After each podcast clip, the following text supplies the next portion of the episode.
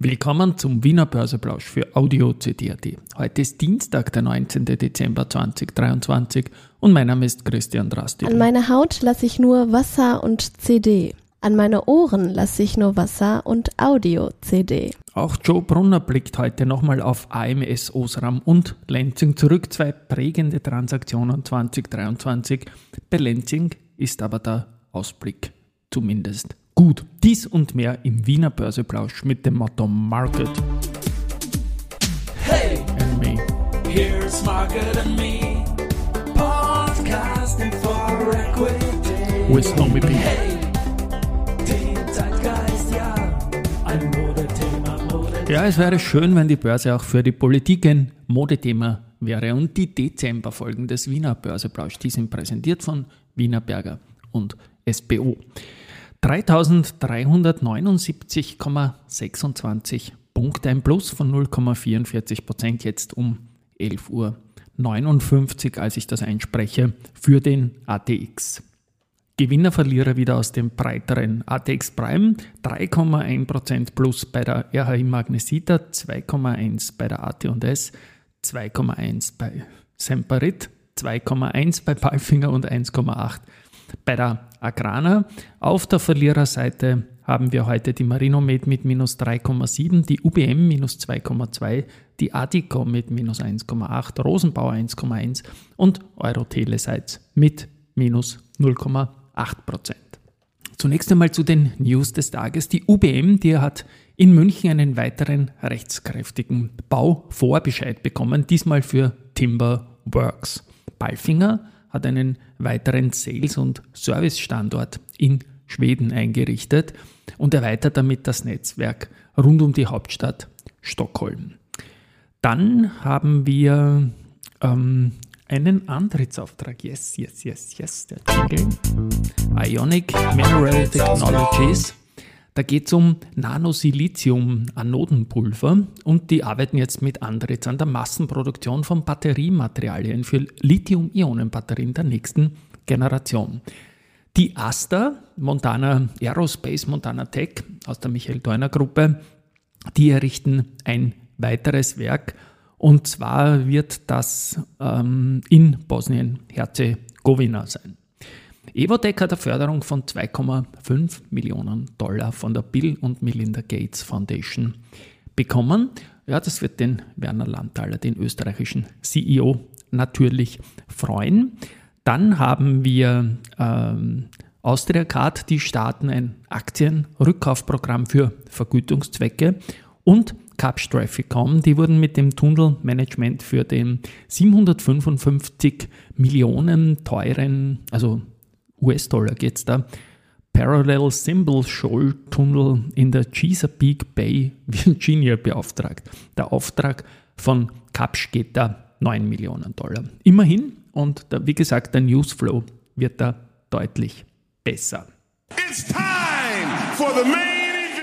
Main Event ist nochmal ein Rückblick auf Kapitalerhöhungen und Kapitalmaßnahmen generell, die nicht so geklappt haben. Ich habe mich da gestern länger mit dem Joe Brunner unterhalten und der Joe Brunner hat im Small Investor Talk vor wenigen Tagen über AMS Osram im Detail und über Lansing auch gesprochen. Und das spiele ich jetzt einmal ein. Die gesamte Folge YouTube ist das Ganze, wird dann natürlich in den Show Notes verlinkt.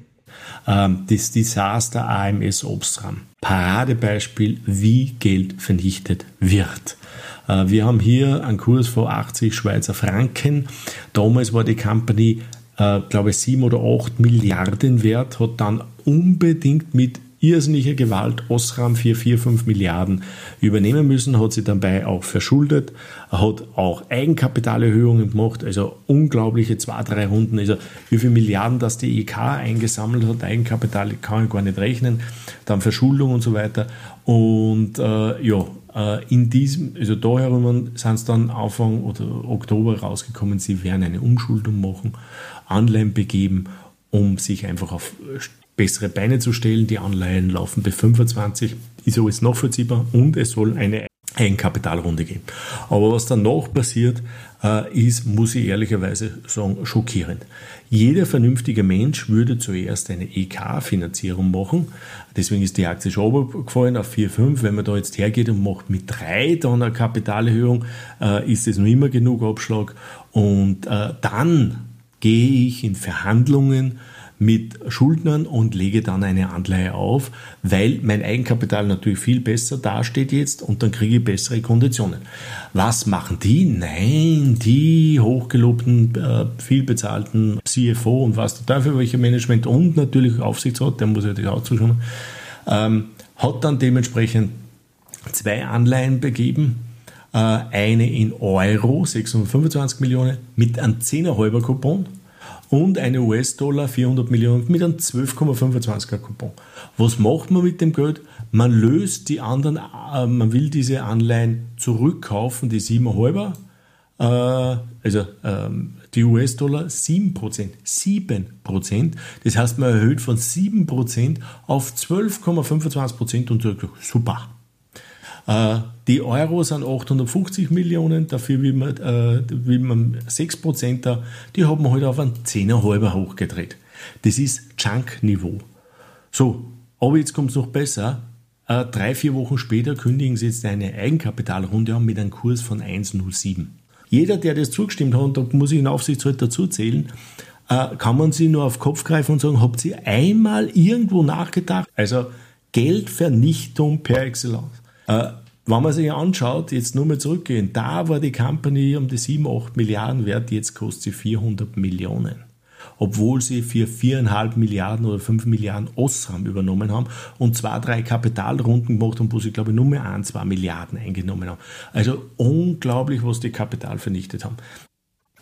So, nächster Titel war äh, Lenzing. Das war auch wieder ein Spezialist, der, der eine Kapitalerhöhung, da waren um 55, 60 mit 40 Euro. Sie können es vielleicht noch erinnern, da habe ich gesagt, jetzt muss ich quasi mitzeichnen, weil es gar keine andere Möglichkeit ist. Ähm, die Aktie ist dann noch weiter abgegangen, nach unten nämlich 35 äh, Dollar, äh, Euro oder 34,25 Euro haben wir jetzt. Die Präsentation selber allerdings vom Unternehmen war gut. 2,6 Milliarden Umsatz, 900 Millionen ist jetzt ungefähr äh, der, der Markt. Der hat sie ziemlich zusammengeprügelt.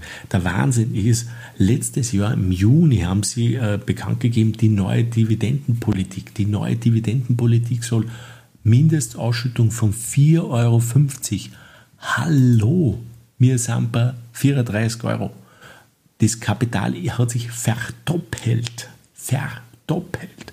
Das heißt, 4,25 oder 4,50 können Sie vergessen. Seien wir froh, wenn Sie 2 Euro irgendwann einmal wieder ausschütten, dann sind wir auch voll live dabei. Aber wie gesagt, ähm, es muss sich Markt ziemlich äh, zerbröselt haben, weil, wie gesagt, ähm, letztes Jahr im Sommer geben sie noch bekannt, neue Dividendenpolitik, es läuft alles so super, 4,50 mindestens, plus möglicherweise ein Aufschlag und ein Jahr später Kapitalerhöhung bei 40, obwohl damals nur der Kurs bei 100, 102 war. Also äh, da hat es echt äh, ziemlich auseinanderpresselt. So, das war jetzt der Joe. Immer wenn er sagt hier und hier, dann zeigt er in diesem YouTube-Video auf den Chart. Deswegen ist das dann auch in den Shownotes verlinkt. Und wenn er sich auf eine Präsentation bezieht, dann geht es da um das Deutsche Eigenkapitalforum, wo er vor wenigen Tagen dort war. Und der Joe ist auch unser Covermann im aktuellen Börse Social Magazine. Gut, das war es mal dazu. Wie gesagt, es sollte nicht sein, dass solche Transaktionen auch in Zukunft noch stattfinden und hoffentlich war es das jetzt einmal. Dann haben wir noch Aktienrückkäufe. Das Aktienrückkaufprogramm von Zumtobel, das hat gestartet und im Zeitraum 11.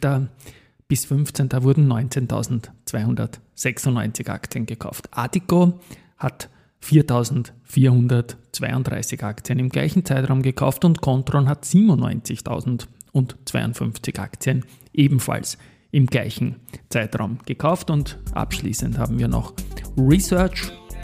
Und zwar Raiffeisen Research bleibt fürs erste Quartal optimistisch.